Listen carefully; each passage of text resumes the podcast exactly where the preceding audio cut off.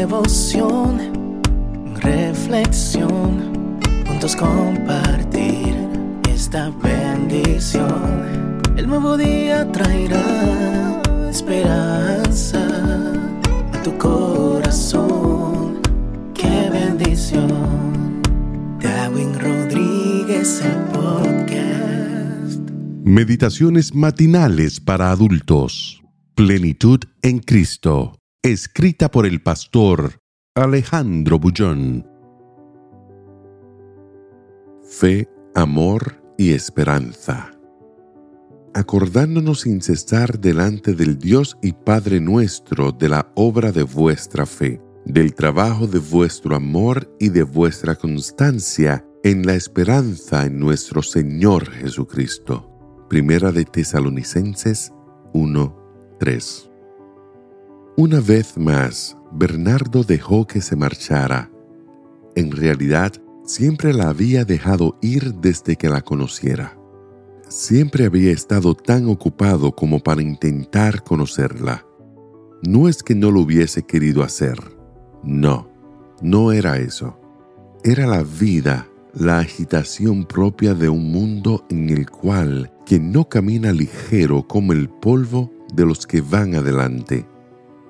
Lo que le dolía era que Estela no era la primera esposa que perdía, ya era la tercera vez que fracasaba.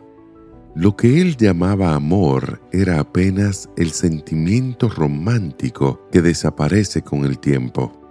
El versículo de hoy habla de la constancia como característica de la vida madura de un cristiano.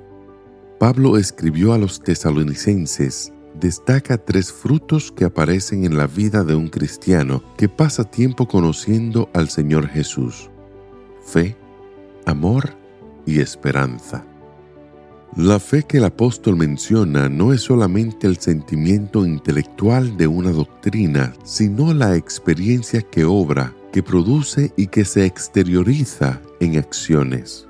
Un asentimiento intelectual sin acciones no es fe por lo menos no desde el punto de vista bíblico. La segunda característica es el amor, no simplemente como declaración romántica floreada de palabras bonitas, sino como un principio que se manifiesta en dedicación, renuncia y entrega a Dios y a los semejantes. Y finalmente la esperanza, no solo como el deseo de que suceda algo de bueno en el futuro, sino como la actitud constante de creer en Dios, aunque las circunstancias nos empujen a dudar del amor de Dios y del cumplimiento de sus promesas. Estas características solo aparecen en la vida de las personas que separan todos los días tiempo para pasar con Jesús.